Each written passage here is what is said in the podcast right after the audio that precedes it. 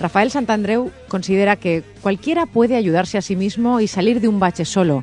Pero si ves que te estancas y llevas ya un tiempo sufriendo, no te lo pienses más. Ponte en manos de un buen profesional de la psicología y saldrás más rápido y mejor. La vida te está esperando para disfrutarla a tope, nos dice Santandreu. De la misma forma que acudimos a un abogado cuando tenemos un problema o a un mecánico cuando se estropea el coche, debemos acudir a un experto cuando no funciona la faceta emocional. A Rafael Santandreu le gustaría caminar por la vida de la mano de Stephen Hawking, el científico en silla de ruedas que durante más de 40 años no podía moverse ni hablar siquiera y sin embargo fue muy feliz. Nuestro entrevistado se estremece cuando, cuando sale a pasear con los árboles de la calle, esos inmensos seres vivos, majestuosos, hermosos, fantásticos. Le encanta ir por las montañas del Pirineo y tras un recodo, después de una colina angosta, descubrir delante un paisaje inconmensurable, saboreando el éxtasis de la naturaleza. Rafael Santandreu tiene un aprendizaje personal que entrega como regalo al mundo. Podemos ser como San Francisco de Asís, que al final de su vida dijo, cada día necesito menos cosas y las pocas que necesito las necesito muy poco. Rafael cree que si sigue así, su alma va caminando hacia más unión con el universo, o Dios, o como lo quieras llamar. Esto es, apreciar más la realidad, la naturaleza, amar mejor a la familia y los amigos, disfrutar todavía más cada cosa, tener muchos momentos de éxtasis semanales, llegar a gozar de cada minuto. Bienvenido, Rafael Santandreu. Hola, gracias. Rafael, Estamos en un momento de la vida en el que se supone que es una de las épocas más amables que hemos tenido hasta el momento, en el que tenemos cada vez más de todo, pero a la vez es la época en la que tenemos una sociedad más depresiva. veíamos cifras el otro día que España es el cuarto país de Europa con más casos de depresión. Ah, sí. ¿Y, cuáles eran los primeros, te acuerdas? Pues no, no miré cuáles eran los primeros porque ya quedó quedarme con el dato de que 2,4 millones de personas las padecen según la OMS me pareció una barbaridad. Bueno, esto es debido a lo que yo llamo la maldición de la abundancia. Em, eh, eh, tener muchas oportunidades en la vida es bueno, por un lado, pero es malo, por otro. ahí sucede una paradoja. Em, fíjate que nosotros vivimos en la época de la humanidad con más bonanza económica, más abundancia y más oportunidades. Si tú comparas con la época de nuestros abuelos o tatarabuelos, pues tú nacías en un pueblo, seguramente morirías allí, vivirías en la casa familiar, te casarías con uno de los cuatro mozos libres solteros del pueblo, te dedicarías a lo que hizo tu padre y punto pelota. Es decir, mm, en cambio, hoy en día, fíjate, puedes vivir donde te quieras, donde quieras, eh, puedes ocuparte, trabajar en mil cosas diferentes, te vas a casar pues con, un spam de personas increíblemente numerosa. O sea, las, oportunidades son bestiales comparado con hace muy poco, que es la época de nuestros abuelos. Vale. Pero eso que en principio es bueno, también puede ser una maldición. ¿Por qué? Porque el ser humano transforma con demasiada facilidad, es un fallo cerebral, mental, oportunidades en obligaciones absolutas, en superexigencias. Porque muy fácilmente pasamos de decirnos, ostras, me gustaría ser actor en Hollywood, a decirme, a estudiar, me voy a Los Ángeles, estudio eso, y al poco tiempo digo, hostia, como no lo consiga, soy un fracaso de la peor especie. Ya estamos, ¿no? Y, entonces activamos la superexigencia, que es la madre de la neurosis, ¿no? Y, y, claro, entonces vivimos en la época de la humanidad donde la gente más se superexige de una manera brutal. Y por eso se da la paradoja de que los países más ricos son los países donde más depresión, más ansiedad, más suicidio se da. Yo no sé esta encuesta que has manejado tú, pero yo manejo, ah, siempre leo las encuestas que van saliendo y también los datos de depresión, de suicidio. Y, por ejemplo, uno de los países eh, donde más suicidio y más depresión hay y más consumo de antidepresivos. Estuve hace poco, hace unos cuantos meses, en verano, que era Dinamarca. Estuve en Copenhague, una ciudad maravillosa, gente rica, guapa, educada, etcétera, etcétera. Vale, pero, ok, pero es donde mayor depresión, unos índices mayores de depresión del mundo, ya no de Europa, del mundo.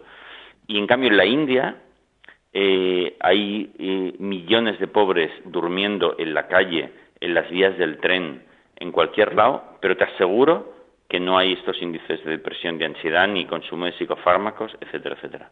Por lo tanto, eh, esa es la maldición de la abundancia. Tú hablas, Rafael, de un término que a, mí me ha llamado la atención, necesititis. ¿Cómo, cómo, tenemos, ¿Cómo hacemos para desprendernos de tanta necesidad? Sí. Bueno, solo con autoeducación eh, en valores y, tenerlo muy, muy claro, pero a un nivel muy, muy profundo. ¿eh? Porque si no cambias el chip a un nivel muy profundo, no te va a hacer efecto. ¿Por qué? Porque las creencias irracionales y nocivas de nuestra sociedad te van a invadir.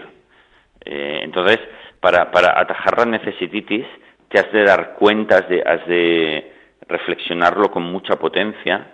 Eh, a lo mejor necesitas una guía, como un libro de psicología cognitiva o lo que sea, a veces hasta un psicólogo, pero el, conjunto es que te tienes que mega convencer de que las únicas necesidades del ser humano son la comida y la bebida del día. Y todo lo demás es absolutamente eh, accesorio. Pero cuidado, no solo las cosas materiales, ¿eh? tampoco necesitas muchísimas cosas inmemoriales. Mira, esta mañana hablaba con una paciente que a ver que recuerde cuál era la neura que tenía. Eh, ah, sí, sí, es una chica que tiene una un, una, un, centro para niños, una guardería, una guardería en Andalucía. Me llamaba por teléfono desde ahí, ¿no? Y, y me decía, ostras, que Rafael, me pongo muy tensa cuando, ella es la dueña, ¿eh? Cuando tienen que venir los padres y a veces tengo que, que claro, me preguntan y paso tensión con, con esa cosa, ¿no? ¿Y esto lo vivirá todos los días? ¿Perdona? Que esto lo vivirá prácticamente todos los días. Sí, sí. Y, y fíjate que, que yo le decía, eh, y yo, eh, para explicarle, porque ella tiene necesititis, en este caso, de hacer las cosas bien. No, no simplemente es que quiere hacer las cosas bien, no es que la necesita, si no sería, si hace las cosas mal, será un fracaso, un gusano, una persona miserable. Es diferente, ¿sabes? Esta super exigencia de, esa necesidad de eficacia, ¿no? Entonces yo, por ejemplo, le ponía el ejemplo de que yo doy conferencias por todo, toda España, todo el mundo incluso, que acude muchísima gente y yo vivo cero tensión, porque yo no tengo ninguna necesidad de, hacer bien esa conferencia, cero. O sea, yo voy allí y intento amar a la gente que, va a venir allí, si sale bien, bien, y si sale mal, genial también, porque es que tendría que estar completamente loco para pensar que yo necesito dar conferencias, hacerlo bien, o que la gente necesita recibir una conferencia bien. Esos son gilipolleces. El mundo es mucho más sencillo. Lo único que necesitamos es el agua, la comida del día y mucho amor. Y todo lo demás, si sale bien, y si no sale, pues a veces hasta mejor también. Y pero solo hasta que tienes esa ausencia de necesititis profunda, pues se llega la calma, eh, así de simple. Has dicho algo interesante, Rafael, eh, que necesitamos mucho amor. Porque eh, cuando estabas hablando de la comida y la bebida, yo me preguntaba, bueno, pero también tenemos algunas necesidades emocionales, por ejemplo, un poquito de cariño y un poquito de reconocimiento, ¿no? Reconocimiento no. ¿Reconocimiento por qué? ¿Qué clase de reconocimiento? No, te reconozco porque te veo, porque me gusta verme en ti, me, gusta verme contigo a través de ti. Es, es, es, ese reconocimiento de que somos seres humanos, de que, de que nos apreciamos. Pues eso tampoco. Eso tampoco. Mira, fíjate, necesitas eh, la comida, la bebida del día y amor, grandes dosis de amor. Pero fíjate eh, que el amor no solo lo puedes obtener de personas, lo puedes obtener de la naturaleza, lo puedes obtener de las cosas bellas que hay en el mundo, de la música, de un trabajo que a ti te apetece hacerlo con cariño. yo conozco gente que vive aislada, por ejemplo, anacoretas, eh, que vive en, la, en una cueva, tanto budistas como monjes cristianos, y son las personas más felices del mundo. Ahora, sí que reciben y dan grandes dosis de amor, pero lo hacen eh, a las cosas, a la naturaleza, a sus pensamientos, a su espiritualidad. Esto es muy importante. ¿eh? El amor no solo mm, va y viene de las personas, también viene del entero universo, de las cosas que tienes alrededor, que pueden ser fuentes increíbles, los animales, la naturaleza, la música, las cosas hermosas. Lo ideal es que mm, hagas una combinación de todo eso, ¿no? Y recibas desde mil fuentes diferentes grandes cantidades de amor que a, la, a su vez tú también las das eh, con tu... Fíjate que solo la contemplación hermosa de las cosas ya es una evolución de amor, ¿no? Entonces, eh, fíjate, porque esto lo digo porque tampoco hay que tener necesititis de personas concretas. De amor sí, pero de personas concretas no, no hay que confundirlo. ¿eh? De, hecho, por ejemplo, muchos sacerdotes, por ejemplo, la necesititis de pareja es una enfermedad que está súper extendida, ¿no? La gente cree que necesita una pareja sentimental para estar bien y si no, esto es un fracaso y, esto es, vamos, el infierno en la, sobre la tierra. Lo cual es increíblemente absurdo, ¿no? Porque fíjate que yo conozco, existen miles de monjes y monjas de todas las religiones que nunca tendrán una pareja, que pasan, y, son personas increíblemente felices y, con plenitud. Eso tampoco se necesita. Otra cosa, ya te digo, es el amor en general, como una cosa que es mucho más amplia y que la puedes dar y recibir, eh, no solo con personas, sino con cosas. Rafael, ¿De qué forma entonces podemos ir modificando esas creencias que están profundamente instaladas en, muchas personas y que llevan a esa autoexigencia, a, esa, a ese creer que se necesita cuando en realidad no es así? ¿Cómo? Bueno, eh, hay un ejercicio que nosotros practicamos en psicología cognitiva, que es uno de los ejercicios centrales, que le llamamos la rutina del debate. En eso tienes que todos los días debatir contigo mismo esas creencias irracionales que te han puesto mal, esas necesititis que te van surgiendo en tu diálogo interno.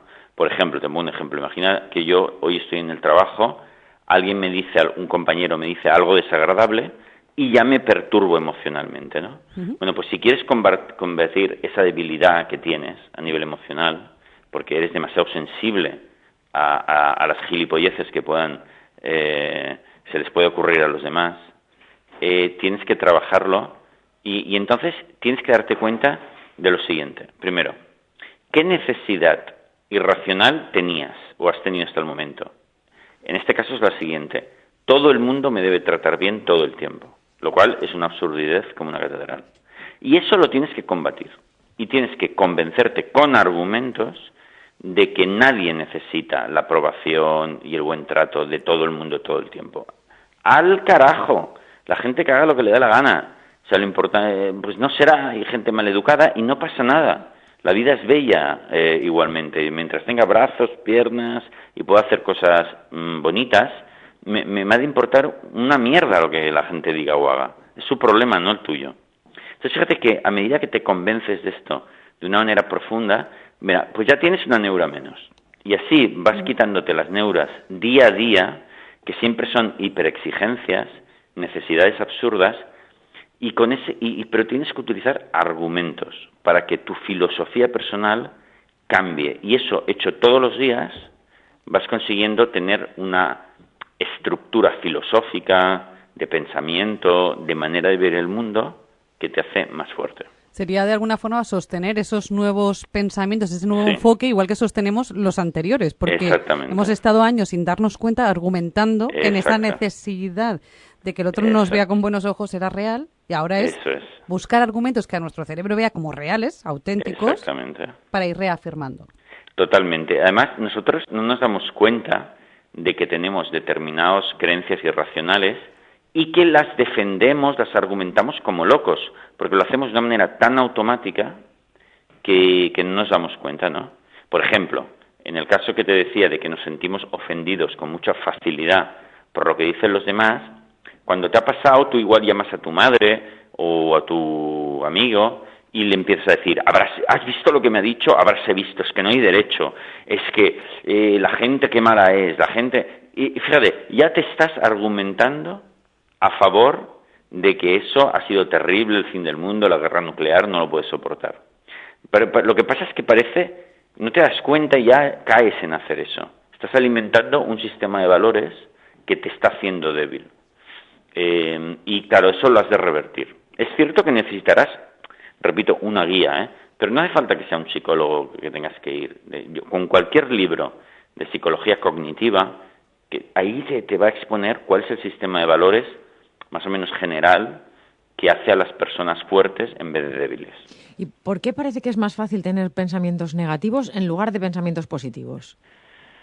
Bueno, solamente porque nuestra sociedad, principalmente, hay varias, hay varias razones, pero principalmente es porque nuestra sociedad eh, no funciona bien. Nuestra sociedad tiene un sistema de valores muy equivocado eh, que solo sirve, no sirve a la felicidad, sirve a otro señor, a otro príncipe, que es el consumismo, que es el que es la, el crecimiento económico además de unos cuantos. Entonces, basado en esa, en ese objetivo, pues nuestro sistema, el, sistema de valores de la sociedad en general es un asco. Y eso, pero claro, nos lo, nos lo meten eh, por activa y por pasiva, ¿no? Eh, hasta el punto de que mm, eh, mantenemos, no nos damos cuenta y ya tenemos un sistema de valores equivocado, ¿no? pero si tú, por ejemplo, mm, mucha gente le sucede, ¿no? que va a vivir a un sitio montañoso y tranquilo y le cambia el sistema de valores. Se van a vivir a África eh, en un entorno que en este sentido es saludable mentalmente o a la India y cambian. ¿no? Eso, te demuestra que es el sistema de valores que impera en determinado sitio el que te el que te está volviendo loco, ¿no? Y pero este es muy te hace entre pero cuidado, dicho esto, se puede estar completamente sano en Nueva York, en Madrid, en Barcelona, donde sea, pero para ello necesitarás grandes convicciones, tenerlo muy claro. Entonces no te afecta, ¿no? Incluso te ríes, ¿no? Aprovechas lo bueno, yo que sé, de vivir en, una gran ciudad, ir en avión y hacer cosas, pero lo malo ya no te lo crees. Rafael eh, es cierto que da la sensación que tenemos incluso por, igual por esta crisis de valores ¿no? que comentas eh, como una cierta adicción a los pensamientos negativos y, hace muy poco leíamos una entrevista tuya que decías es que es muy difícil deprimirse pero claro entiendo que si tenemos esa costumbre o ese hábito de pensar de esta manera claro es más sencillo ¿no? Sí, bueno, porque es un hábito, es verdad, ¿no? Es un hábito, es una manera de ver el mundo, eh, por ejemplo, quejarse continuamente es, es un hábito, una manera de ver el mundo. A veces parece que te consuela, a veces parece que, que solucionas algo entrando dentro de ese pensamiento loco, ¿no? Y por eso te enganchas a él, ¿no? Eh, quizás es porque solo tienes, es como aquella persona que solo tiene un martillo y utiliza el martillo para todas las reparaciones del mundo, ¿no? Porque un martillo va muy bien, yo qué sé, para clavar clavos, ¿no? Pero no para reparar un cristal, ¿no? O para otras cosas, ¿no? Entonces lo que pasa es que cuando solo tenemos una herramienta, por equivocada que sea, pues nos cogemos a ella, ¿no? Y, y la usamos una y otra vez. Esto es lo que le sucede a las personas deprimidas, ¿no?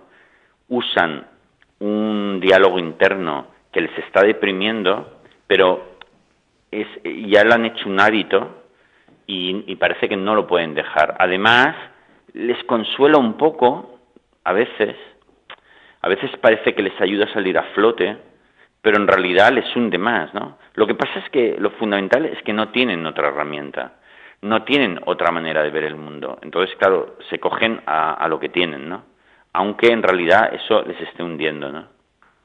Pero Lo que pasa es que ya te digo que no se, da no se dan cuenta de que ellos están deprimiéndose a sí mismos, pero lo hacen. La, prueba más clara es, por ejemplo, si tú coges a cualquier persona a tu alrededor que tenga lo que los psicólogos llamamos depresión por desamor, ¿no? que es un clásico, ¿no? y tú simplemente haces que anote cada día los pensamientos que tiene, o sea, desde que se despierta por la mañana hasta que se va a dormir, tiene cientos de pensamientos del tipo, Dios mío, jamás encontraré a otra persona que me quiera, mi vida va a ser un fracaso, eh, voy a ser infeliz, el mundo es una puta mierda, yo, yo he fallado en todo, o sea, joder, macho, si yo cojo y me pongo a decirme esto todos los días, durante una semana solamente, voy a, voy a pasar un fin de semana, voy a, llegar, voy a llegar al fin de semana fatal. Entonces, claro, como, pero esta persona, vale, ok, lo hace y, no sabe salirse de, de esa dinámica, pero te aseguro que es ella la que se deprime con ese diálogo interno. Entonces, eh, la causa de la depresión, tú sostienes que es el, propio pensamiento, el propio diálogo interno. En el, en el 80-85% de los casos, por lo menos, sí. Es cierto que existen algunas depresiones, eh, pero son, son una mínima cantidad, ¿eh? Que son producidas por un desequilibrio de tipo hormonal o químico, pero son muy pocas. El problema es tomar eh, todas como, como, como, hormonales o químicas y son muy pocas. La mayor parte, el 85%, son sucesos que nos acaecen, eh, yo qué sé, situaciones en el trabajo, que te ha dejado la novia, etcétera, etcétera, que son los que te, una enfermedad, yo qué sé, mil cosas, las que te conducen a la depresión. Y ahí es tu propio pensamiento el que las provoca. Y cuando una persona ya está metida en ese proceso de depresión, ¿Qué puede empezar a hacer para ir saliendo de ahí? Tiene que, tiene que conseguir una guía, que puede ser un psicólogo o puede ser un libro de psicología cognitiva, y trabajar todos los días alrededor de entre una hora y dos horas todos los días, cambiando el diálogo interno. Primero lo tiene que detectar, será fácil, y luego cambiar el diálogo interno que tiene acerca de casi todo. En cuanto lo haga, y empiece a hacer clic en ese cambio de diálogo, su estado emocional, ¡pam!, como mágicamente cambiará em, de manera radical. Entonces lo que tiene que aprender es a, luego, es a, a, usar ese tipo de diálogo interno y rechazar el otro que había, que seguramente ha usado durante toda su vida. Rafael, me viene a la mente uno, uno de, los, de las causas que más genera ansiedad o preocupación, incluso depresión, es el no tener trabajo, el estar en el paro. ¿Qué le podríamos decir a algún caminante, algún oyente del programa que nos estuviera, que nos esté escuchando y que se encuentre en una situación que esté como desesperado porque no encuentra trabajo, se ve agobiado con facturas? Claro. ¿Cómo podemos alentar, ayudar a esta persona? Pues que habría que decirle y convencerle de que nadie eh, necesita un empleo, ni nunca hemos necesitado un, trabajo para ser felices. Eh, eso es una absurdidad de nuestra sociedad loca. Por lo tanto, puede ser increíble. todos tus problemas eran una fantasía tuya, ¿no? No necesitas en absoluto ningún trabajo, por lo tanto ya te puedes alegrar mm, fantásticamente de que hoy sale el sol, estás vivo, tienes piernas, brazos, y que la vida es maravillosa, que le den al trabajo. Nadie necesita un trabajo. ¿Y cuando no puedes pagar eh, la hipoteca de casa? Pues nunca has necesitado una, hipoteca eh, y por lo tanto alégrate, libérate, porque hasta ahora pensabas una tontería, ¿no? Que necesitabas una hipoteca para ser feliz. Que le den a la hipoteca. Eh, visto así, reducimos los problemas a, cosas muy sencillas y a, todo podemos decir... Irreales.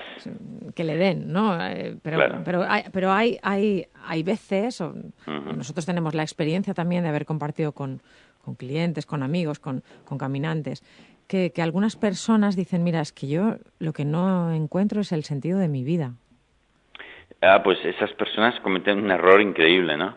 Porque eso, eso sí que es gracioso, porque el, el, sentido de la vida no lo hay y al mismo tiempo está en todas partes. ¿eh? Em, ¿Qué significa eso? Eh, el, el, sentido vital, vital del por qué estamos aquí, etcétera, etcétera, esto no lo sabemos. ¿Vale? Pero es mucho mejor no saberlo, porque eso significa que eh, pertenecemos a una naturaleza, a un cosmos, a una realidad inmensa que somos incapaces de comprender. Nosotros, por mucho que la ciencia haya adelantado un poco en saber cuatro fórmulas de la caída de los cuerpos y la gravitación, no tenemos ni puta idea de lo que es el universo, de, lo grande que es, de qué significa, de las dimensiones. Somos, tenemos una inteligencia de hormiguita, de menos de hormiguita. Pero yo me alegro de que sea así, porque eso significa que yo pertenezco a algo como hijo de la naturaleza que soy, inmenso, mágico, brutal. Por lo tanto, no lo entiendo, pero bienvenido sea esa no comprensión de la realidad. De hecho, si lo entendiese, significaría que viviríamos en un mundo tipo Disney, ¿no? Muy de plástico, ¿no? una cosa que, que por suerte no es. Por lo tanto, ese no sentido de la vida me encanta, es fantástico, me indica que soy, al, pertenezco a algo inconmensurable. Punto número uno. Punto número dos. Al margen de eso, eh, yo en mi vida puedo crear miles de sentidos, de microsentidos maravillosos, ¿no? Por ejemplo, te voy a hablar de mí mismo, ¿no? Para mí, uno de mis objetivos en la vida es aportar cosas buenas en el ámbito de la psicología. Eh, algo, ¿no? Entonces estoy en este caminito que me encanta, es bonito, es hermoso, ¿no? Otro es amar con toda la profundidad posible que pueda, que se me ocurra eh, eh, a lo largo de mi vida, a mi familia. Y, pero no, no es baladí estos objetivos. Para mí son cosas bestiales, muy importantes, muy bellas, muy hermosas, y que le pongo una intensidad del copón. Pero así te podría citar como 30 sentidos importantes que tiene en mi vida. Otra es, por ejemplo, conectarme con la naturaleza cada día más y mejor, que a mí me gusta mucho, ¿no? Entonces, pero no es, no, no es una cosa baladía. ¿eh? Yo como persona que he aprendido a apasionarme por la vida, son cosas importantísimas, ¿no? Entonces, imagínate si podemos desarrollar sentidos o objetivos vitales en nuestra vida, propósitos, ¿no? Y puedes escoger los que quieras, hay tantos, podría ser llegar a tocar bien un instrumento, pero hazlo con pasión, con amor, como ofrenda a la realidad y al mundo, ¿no? De, algo hermoso, ¿no? Por lo tanto, las personas que dicen que no encuentran el sentido, pues están muy mal de la cabeza y necesitan hacer una psicoterapia porque lo que, lo que defienden es una gilipollez y basta ya de decirse tonterías.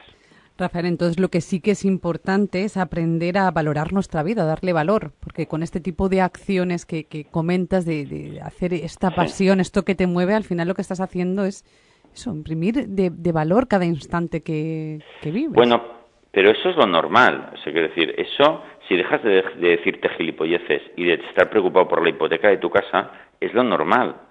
Es decir, los te sale solo, no hace falta, no hace falta ni que ni que te lo diga Rafael así por la radio. Es decir, los niños pequeños, felices y contentos, eh, eh, tienen unas ganas enormes de explorar el mundo, ¿no? De ir a, ah, ¿qué hay en esa montaña? Vamos, vamos a hacer exploraciones, ¿no? Porque somos juguetones, curiosos, apasionados por naturaleza, todos. Eh, pero lo dejamos de hacer cuando empezamos a meternos necesidades encima y preocupaciones absurdas que no nos corresponden, como la de tener un empleo.